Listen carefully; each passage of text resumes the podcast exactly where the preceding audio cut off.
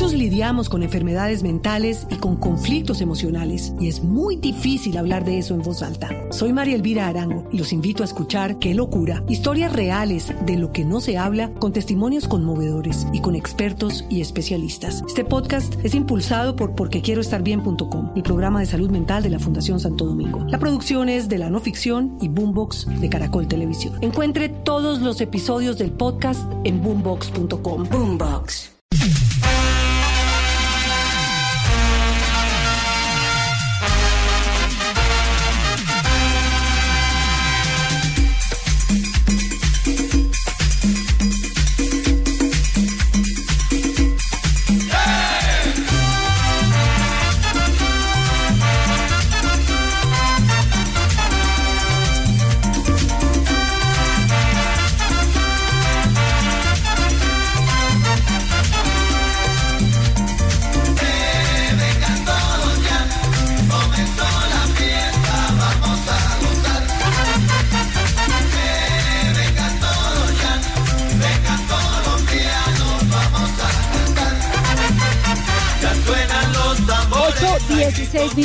De la noche, Colombia, Brasil, Ecuador, Perú, Venezuela, Argentina, Bolivia, Chile, Paraguay, Australia y Qatar. Esos son los equipos que participan en la Copa América 2020 que tiene Sebastián sede en Colombia, partidos en Bogotá, partido en Cali, partido en Barranquilla. Mejor dicho, usted, a los que no sabemos mucho de fútbol, por favor explíquenos qué es lo que acaban de sortear y cuáles son las fechas que tenemos que agendar. Hola, Vani, un saludo para todos los oyentes de Mesa Blue. Bueno, eh, digamos, empecemos porque la Colmebol quiere unificar el calendario con la UEFA. La UEFA es el ente que rige el fútbol en Europa. Entonces, quieren empezar a hacer la Copa América cada cuatro años en un año par.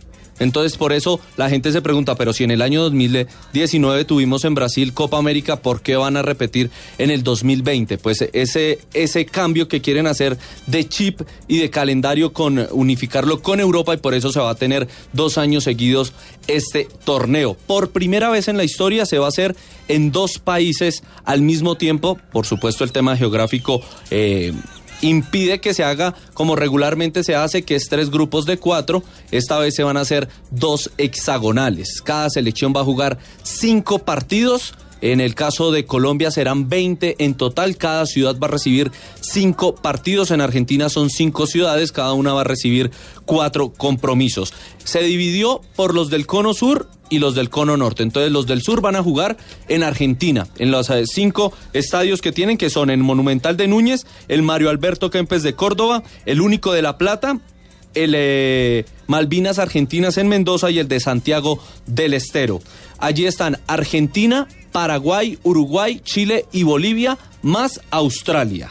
Ese era uno de los invitados, ¿no? Australia. Sí, señora, por primera vez eh, va a estar en, en la Copa América nunca un equipo, digamos, de territorio oceánico, a pesar de que ellos están ubicados allí.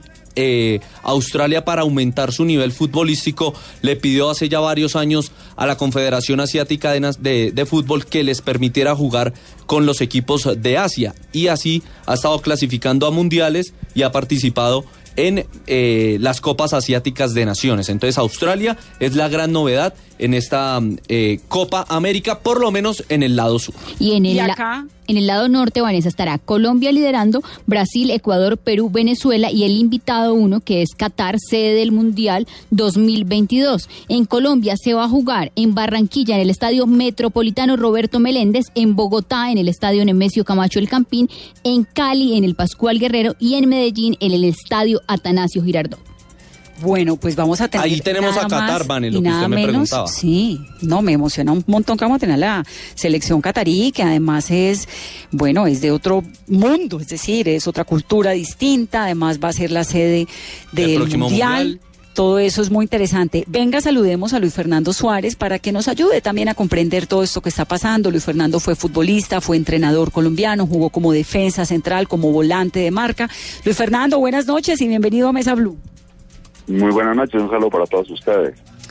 Bueno, usted que sabe tanto de fútbol, ¿Cómo ve a Colombia con esas elecciones que tiene que jugar? ¿Cómo ve la presencia de Qatar? ¿Cómo ve a Colombia en esta Copa América del año entrante? Bueno, yo creo que Colombia ha tenido cosas interesantes durante todo ese tiempo. La Copa América pasada en Brasil dio, creo que los, los mejores pincelazos de fútbol que ha podido mostrar Queiroz. Después, estos últimos fechas FIFA, me parece que un poco las lesiones no lo ha dejado mostrar. Eh, una, sobre todo en ataque, cosas importantes. Uno ve que de pronto esa Copa América que se presenta entre Colombia, eh, eh, en Colombia y en Argentina puede ayudar como a ya afincarse o a ser un poquito más fuertes en ese sentido. Estábamos de local, yo creo que eso puede dar una relativa confianza. Ojalá sea así, yo creo que lo más importante es que ya Queiroz conoce el grupo, conoce qué es lo que quiere, para dónde va. Bueno, desde marzo, cuando empieza las eliminatorias, pues ya debe tener eh, la base de jugadores y seguramente eh, la Copa América también le va a ayudar mucho a, reafirmarse en lo que él quiere, que en mucho, pues en determinado momento, y eso, en ese sentido, eh, es complicado al principio, hablar de procesos es muy complicado, pero me parece que es necesario darle un compás de espera. Eh, profe Luis Fernando, un saludo. Eh, usted dice que Colombia o el profe Queiroz puede utilizar la Copa América también para seguir afianzando sus ideas, pero Colombia tiene que ganar la Copa América, está obligado a ganar la Copa América. Así como está obligado Argentina, así como está obligado Brasil, así como que ahí siempre se le da ese, esa situación de ser protagonista a Uruguay. Hay veces en que dar ese paso es complicado por los equipos que vaya va uno a enfrentar. No, no es de ninguna manera fácil.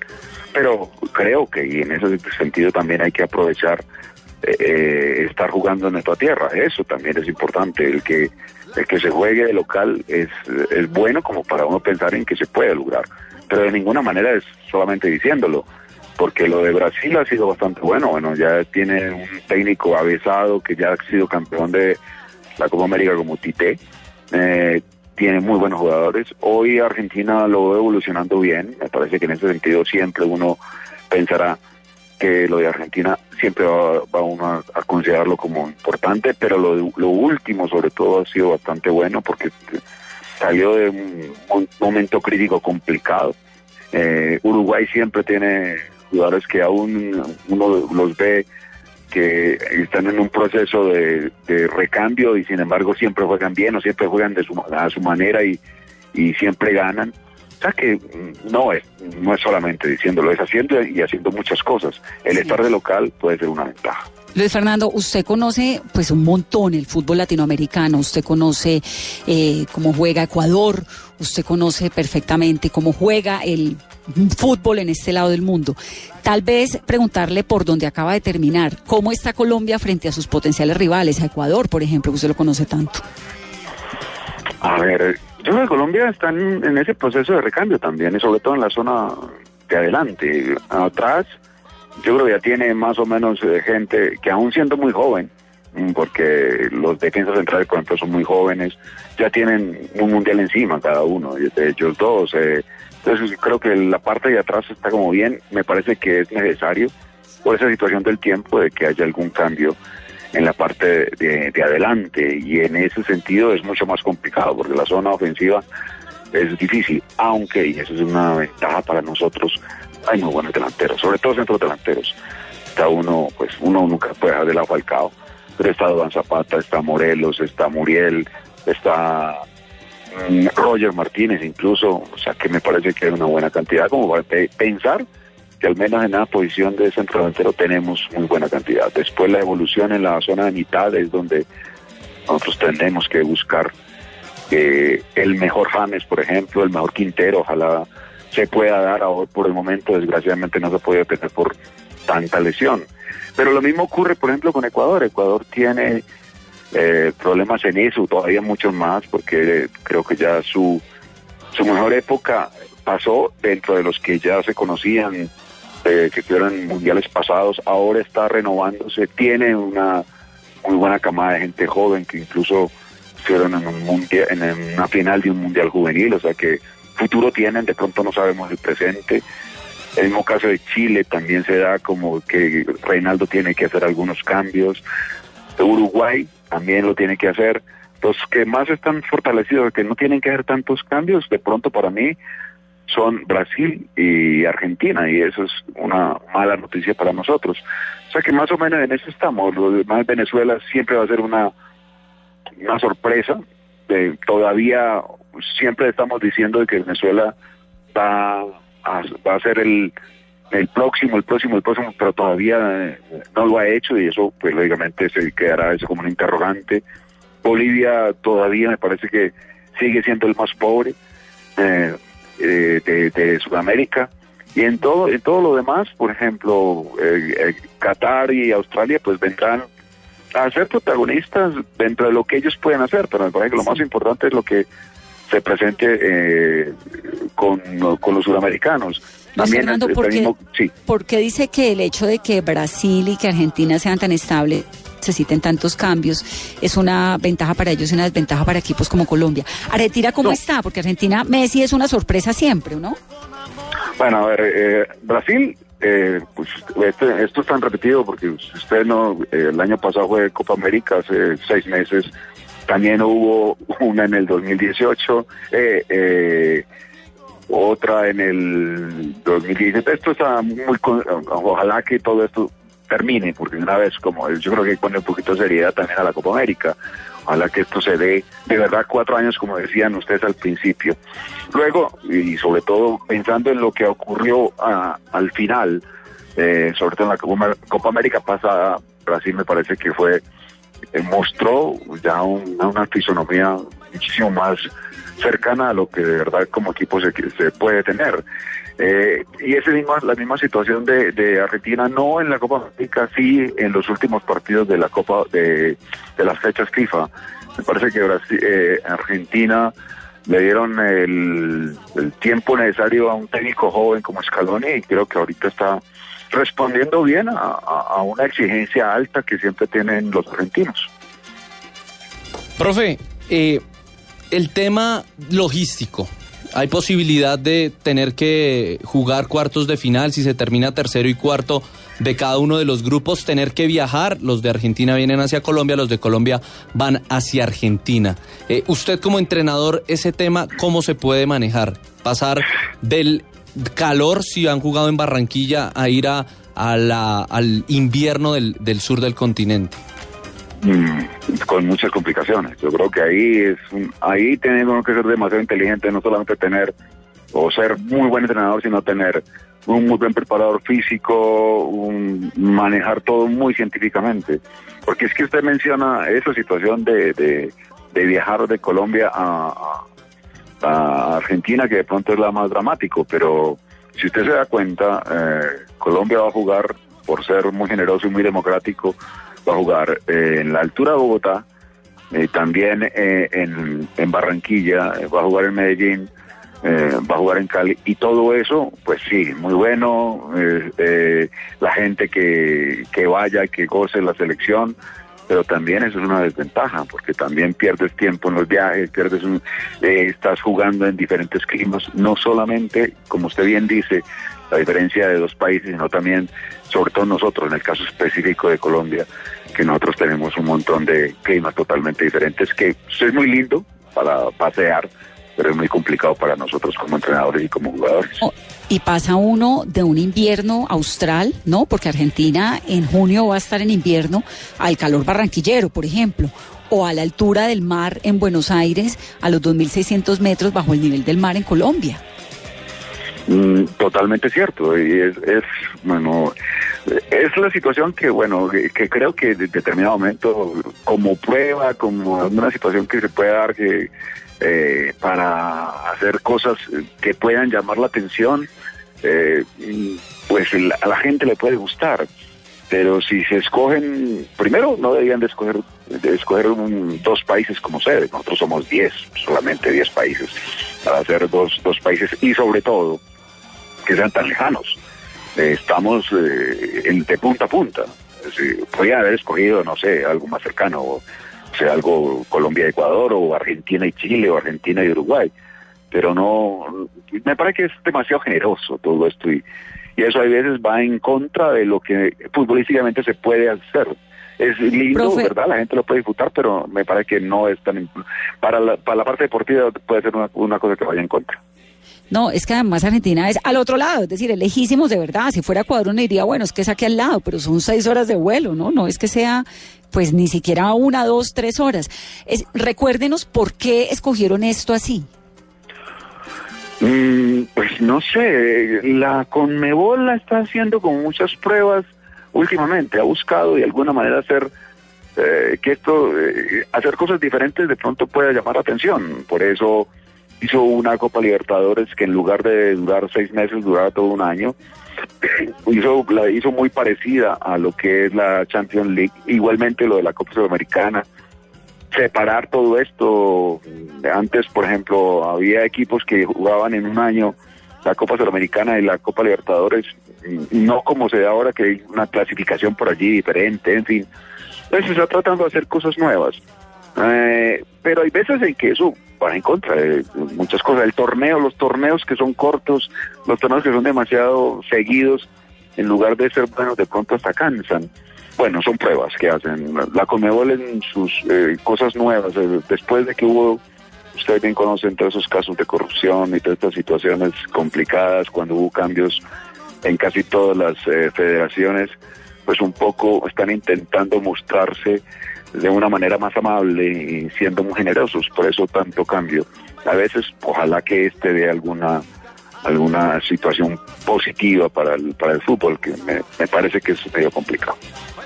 Profe, el debut de la selección Colombia va a ser contra Ecuador. Es el primer partido 13 de junio en el estadio Nemesio Camacho Campín en Bogotá.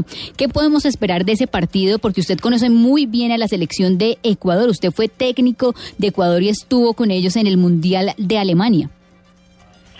Mm, bueno, yo conozco los ecuatorianos más o menos como juegan, pero no estos. Estos son muy nuevos todos. Esa es la de pronto la ventaja que pueden tener la que, la que puede tener Colombia, porque Colombia tiene un poquitico de mucha más experiencia. Este, este Ecuador va a ser un equipo muy nuevo, va a tener dos o tres jugadores de pronto de alguna experiencia, de algún recorrido, pero los demás van a ser jugadores que están casi probándose por primera vez. Eso es una ventaja para nosotros. Después, de pronto puede haber una incluso desventaja para Colombia, es que los ecuatorianos están hoy, si van a traer un equipo que no es muy del, no es muy internacional, de pronto pueden estar más acostumbrados a la altura que los mismos colombianos, o sea, porque ellos, mm, pues, eh, hay mucha gente que vive en Quito y esa altura, pues, lógicamente es compatible con Bogotá. En cambio, los que podrían jugar por Colombia me parece que no están muy acostumbrados a la altura. En esta Copa América vamos a tener también el bar. ¿Le gusta el bar? Me parece que hace más justo el fútbol. Hay veces en que se tendría que ser más eh, ligero para tomar decisiones, pero en mucho me parece que es, bueno y necesario. Yo creo que uno no se puede quedar anquilosado. El fútbol es uno de los deportes eh, que de pronto eh, menos desarrollado está, busca hacerlo más, lo más conservador posible.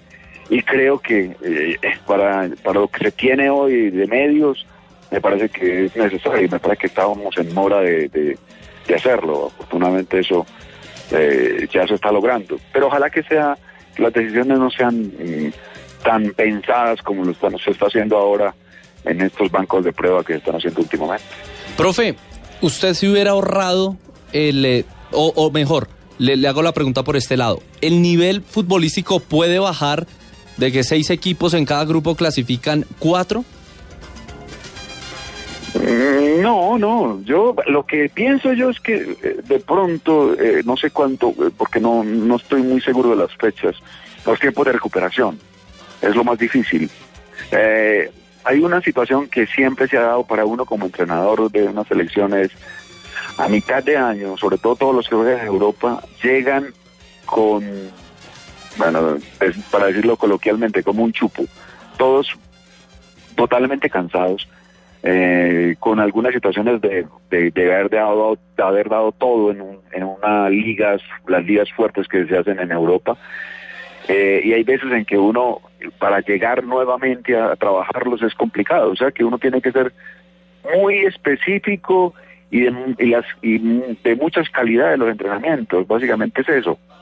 Ahí es donde está de pronto la clave en esto y sobre todo entre partidos de qué manera uno puede debe entrenar con ellos. Ahí es donde está la clave.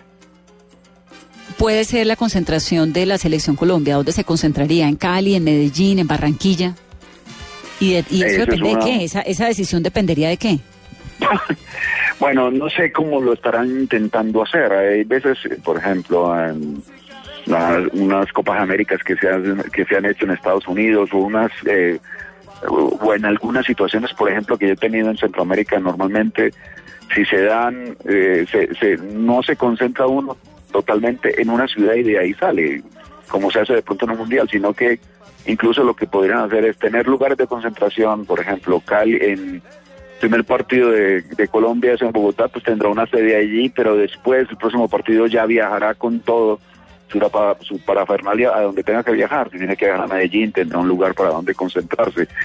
Esa es una eh, pregunta bien difícil de hacer y de que la tendría que estar pensando muy bien el técnico, porque cuando estamos hablando de, recuperación, un viaje es muy cansador. Eh, si uno en lugar de, de, un viaje tiene dos, cuando va a un lugar, por ejemplo, si estás concentrado en Bogotá, juegas en Medellín, vuelves a Bogotá y después vuelves a Barranquilla, en fin, todo eso hay que medirlo bien. Es muy además eso debe ser una logística súper complicada, ¿no? Con un montón de gente. ¿Cuánta gente se mueve, eh, además de los titulares, los suplentes, cuánta gente se mueve en una concentración de una ciudad a otra? Todos, muchísimas. Un equipo de fútbol fácilmente tiene 23 jugadores que son los que normalmente se inscriben. El cuerpo técnico, pues hay un mínimo, por ahí de 4 o 5. Hay, hay países que tienen 10, 12 eh, personas que están metidas en el cuerpo técnico, después están los utileros, en fin, delegados, o sea que más o menos entre 40 o 50 personas pueden estar en, un equipo, en una delegación de, de un país. Ahora, esto tiene algo muy, muy interesante y es que el fútbol termina uniendo a los colombianos y hemos visto, ¿no? Que independientemente de las vicisitudes que tenemos, de lo que sea, aquí hay un oyente que me dice, Bogotá es a 2.600 metros más cerca de las estrellas. Sí, yo dije que estaba bajo el nivel del mar, al contrario. Eh, es interesante lo que le pasa, ¿no? Se vigoriza la economía, también tiene un asunto ahí como moral, emocional, con toda eh, la gente, con la fanática. Entonces eso también tiene su componente positivo que no termina quedándose solo en una ciudad, con todo y el tema de la altura y el clima, ¿no? Claro que sí, no, muchísimas. De pronto uno se queda solamente en la en la noticia mala y, y pronto lo que más en este sentido yo lo estoy hablando desde el punto de vista de entrenador y lo estoy viendo como en la parte de cómo se puede manejar la logística, pero para la gente que es la que disfruta, la que más está metido en esta situación de, de gozarse una Copa América, pues el, el que haya posibilidades de ver a Colombia en todo el país, pues lógicamente es una muy buena noticia. Se puede manejar de una muy buena manera, muy seguramente eh, pues nuestros gobernantes aprovecharán como para que esto se dé una muy buena cara, una cara amable y que Colombia pues en realidad fácilmente lo puede hacer, o sea que se puede disfrutar de muchas maneras, pero sí hay que tener, el problema mayor siempre va a ser de, qué manera uno como entrenador y los jugadores cómo puedan responder a siempre a tan altas exigencias con, los problemas que hemos enumerado, ¿no? ¿Colombia tiene la infraestructura para recibir, para eh, manejar una Copa América? Sí, sí, sí, ya lo tiene. Yo creo por ejemplo, hay muy buenos estadios. La gran mayoría de los estadios tienen todas las las condiciones como para poder responder a esto. También hay una buena hotelería. No, en ese sentido creo que no hay ningún problema. Eh, eh, creo que lo más importante es que la logística existe, la infraestructura creo que no, no genera, generará ningún problema.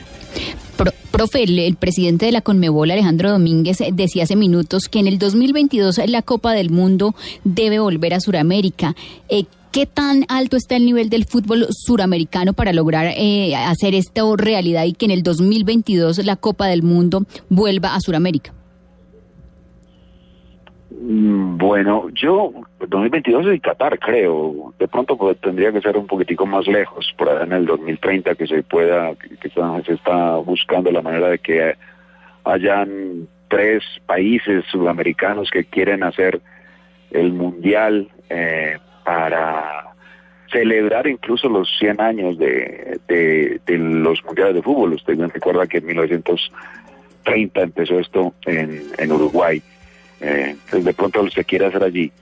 Mm, ¿Qué pienso yo respecto a esa situación en determinado momento? Yo creo que un mundial merece, eh, necesita de una estructura todavía mucho más grande que una Copa América, te pide muchísimas más cosas. No sé si, si hay el, el país en, en, en Sudamérica como para poderlo, para poderlo hacer, porque ya eh, es multiplicar, no sé, por 10 o por 15 todos los gastos que se puede hacer en, de una Copa América, por ejemplo.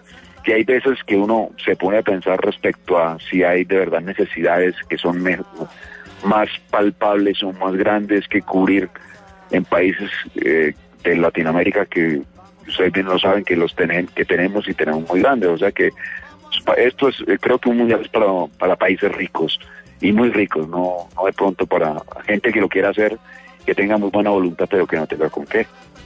Profe, eh, ¿usted es partidario cuando le toca un campeonato del mundo, este tipo de sorteos, en eh, terminar con el equipo más débil o comenzar con el equipo más débil? Se lo pregunto porque Colombia va a terminar con eh, Qatar en Barranquilla. Sobre el papel, el equipo más débil, aunque ya vimos que nos pasó en la Copa de, este año ante ellos en el Morumbí.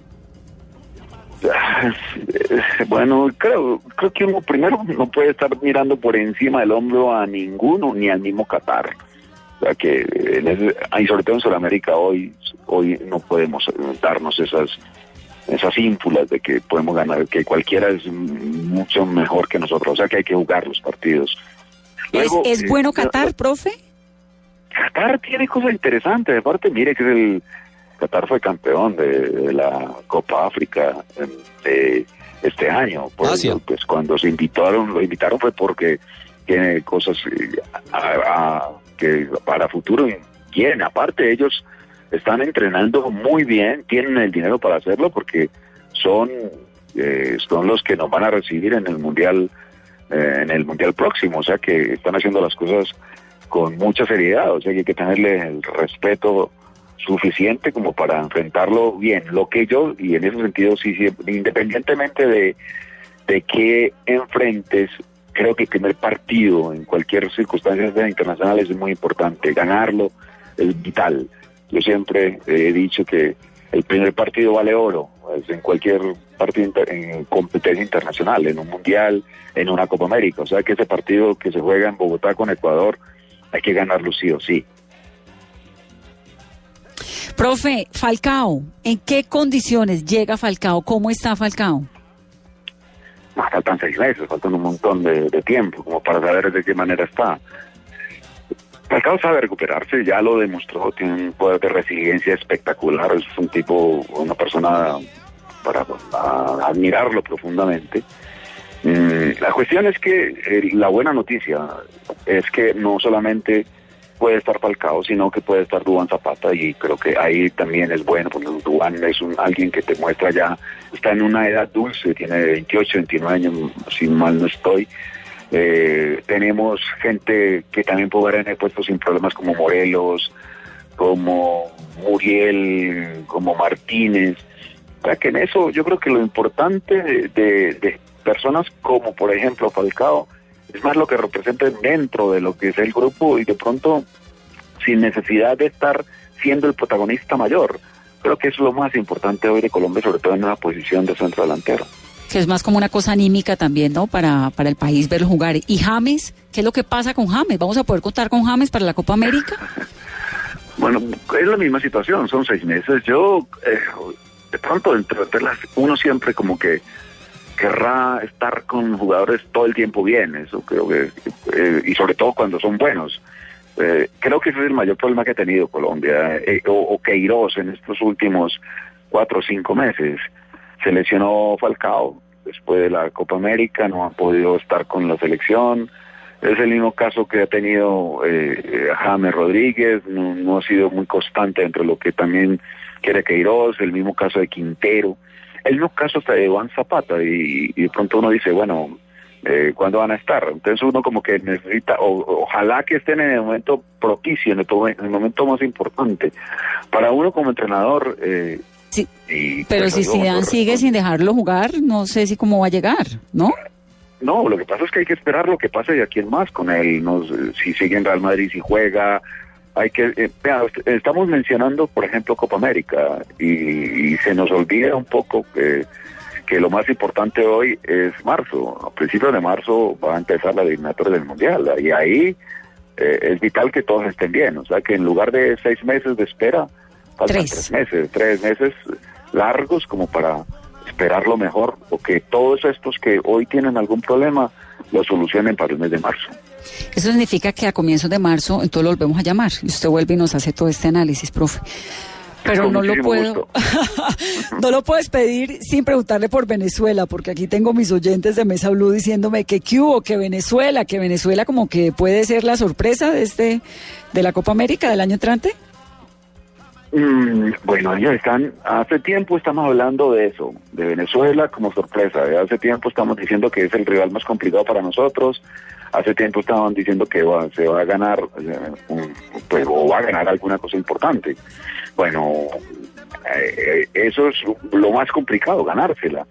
Eh, Colombia ganó una Copa América en el 2001 y estamos esperando volverla a ganar y la exigencia siempre para cualquier entrenador que llegue a la, elección, a la selección Colombia es ganarla, ganarla, ganarla.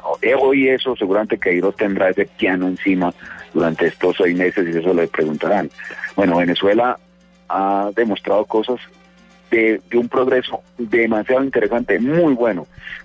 La cuestión es que uno no se puede quedar solamente en eso, en jugar muy bien, en que toda la gente hable bien y es como esa, no sé, como esa novia fea por ahí que está ahí, que hace las cosas y que uno siempre quisiera que las cosas salieran bien porque eso piensa uno Venezuela, pero a veces hay que dar ese salto de calidad.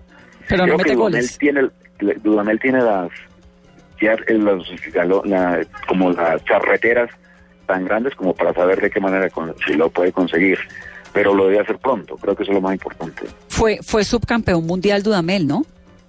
con la selección juvenil, sí, ese hizo, eh, esa es la base que hoy está en la Copa América, que, que pronto tiene un poquitico más de experiencia que la misma ecuatoriana, porque los ecuatorianos también fueron subcampeones mundiales juveniles, pero un poquitico más cercano, o sea que ellos de pronto tienen menos experiencia. Pero, los, De, los de Venezuela tienen, eh, creo que tienen más recorrido y eso les puede ayudar. Tiene, tiene de dónde. Eh, Queiroz, ¿se está jugando la Copa América 2020 en Colombia y Argentina o se está jugando la continuidad como técnico de la Selección Colombia?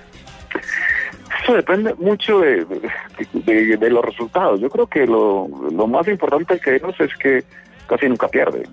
Si usted se pone a ver los 13 o 14 partidos que ha jugado, creo que ha perdido dos solamente.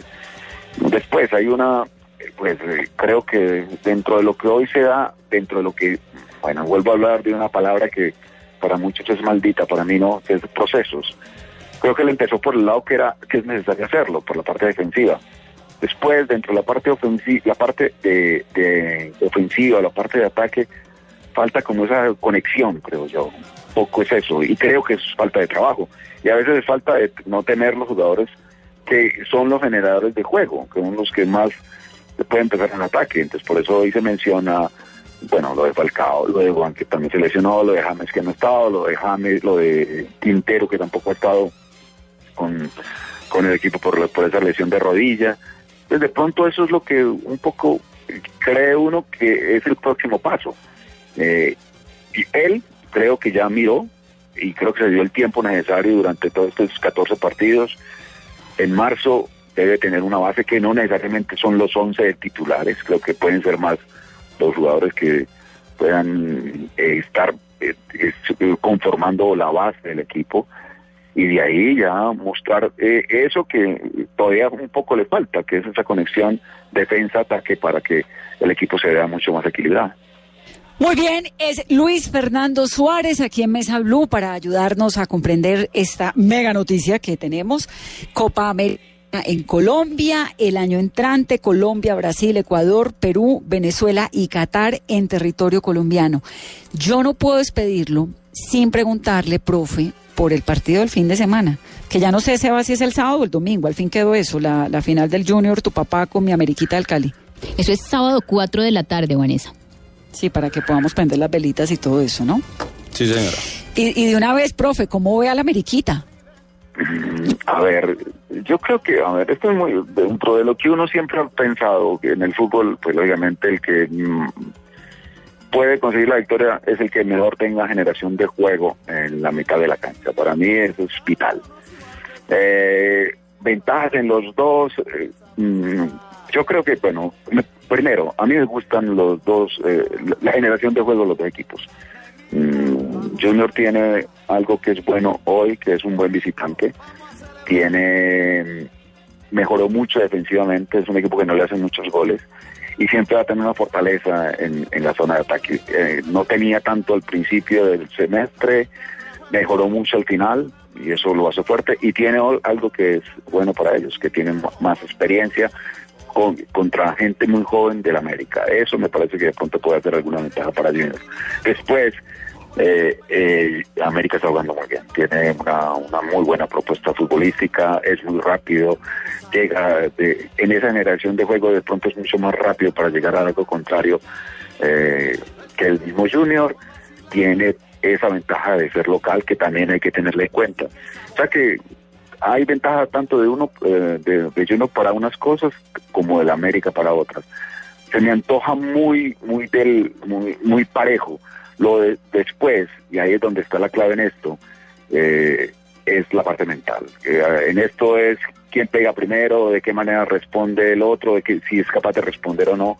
Me parece que en ese sentido, pues siempre hay que estar pensando en eso. El momento del jugador jugando finales eh, es el vital, lo que es, sepa, como sepa manejar un partido es el que te da para ganar o perder un encuentro. Profe, eh, lo vamos a tener pronto en la raya. Se habla de Cerro Porteño del Paraguay. Mm. ¿Lo han llamado? ¿No lo han llamado? ¿Sí le han dicho algo? No, no, no, no. Por allá tan lejos no. Pero posiblemente sí hay algunas posibilidades, pero... ¿Le suena Ibagué, profe? Pero no, no, creo en Colombia va a ser complicado, no va a ser fácil. O sea que más es Sí, estoy, estoy pensado lógicamente en, trabajar, ya estoy, ya está muy largo el descanso, ya, ya está suficiente, o sea que lo más probable es que, que ojalá que se dé, que pueda hacerlo el próximo año, pero lo más probable también es que sea fuera del país. ¿En una selección o en un club? Dejémoslo así, porque todavía estamos en conversaciones, esperemos a ver que sea lo mejor. Pues, profe, muchas gracias por estar aquí en Mesa Blue, en este programa. Qué gusto que nos da oírlo. Y, me quedo muy tranquila con lo que dice usted de la mechita, que está jugando muy bien. Me preocupa eso de que Junior es buen visitante, pero el domingo, no sé, vamos a ver, cantar goles, muchos. Profe, gracias, un abrazo muy especial. Un abrazo a ustedes, que estén muy bien. Muchas gracias por la invitación. 8.53 es Mesa Blue y que suene esto de la Selección Colombia.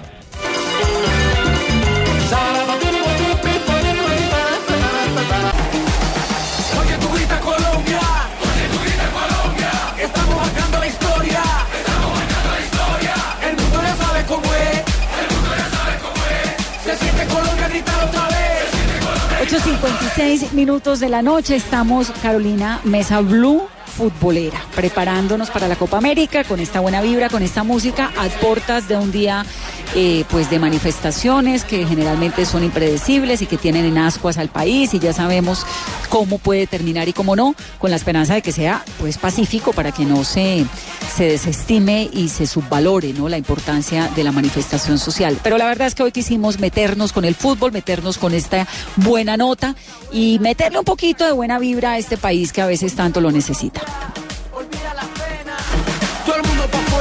Fabio por Cartagena, Fabio. Hola Vanessa, aquí estamos en la zona mixta, eh, pendiente de los eh, diferentes técnicos de las selecciones suramericanas que pasen para escuchar las reacciones de cómo eh, terminaron, o mejor, cómo quedaron ubicados estos grupos que ya se conocían, pero bueno, ya sabemos que Qatar está en el grupo de Colombia, Australia en el grupo A, en el grupo del sur, donde está, que se va a jugar en territorio argentino. Por acá está pasando el profesor Reinaldo Rueda Vamos a ver si va a llegar aquí a la zona mixta para escucharlo enseguida, que es el director técnico de la selección chilena de fútbol. Eh, así que vamos a esperar a ver si, si se acerca. El único que ha pasado por aquí es el técnico de la selección eh, argentina de fútbol, el profesor Scaloni. Eh, bueno, que sabe que tiene una eh, asignatura muy pendiente y es volver a ganar la Copa América desde 1993, que no la gana la selección de Argentina y, y- y ese es un compromiso que tiene sobre todo que se va a jugar también gran parte de la Copa América en su país. Así que Vanessa, en cualquier momento cuando llegue el Fabio, profesor Reinaldo están- Rueda, el colombiano director, dígame.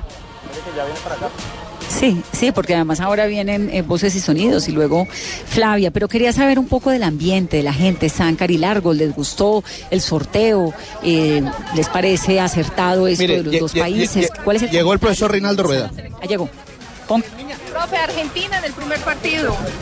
Sí, bueno, creo que el clásico de siempre, el clásico del sur.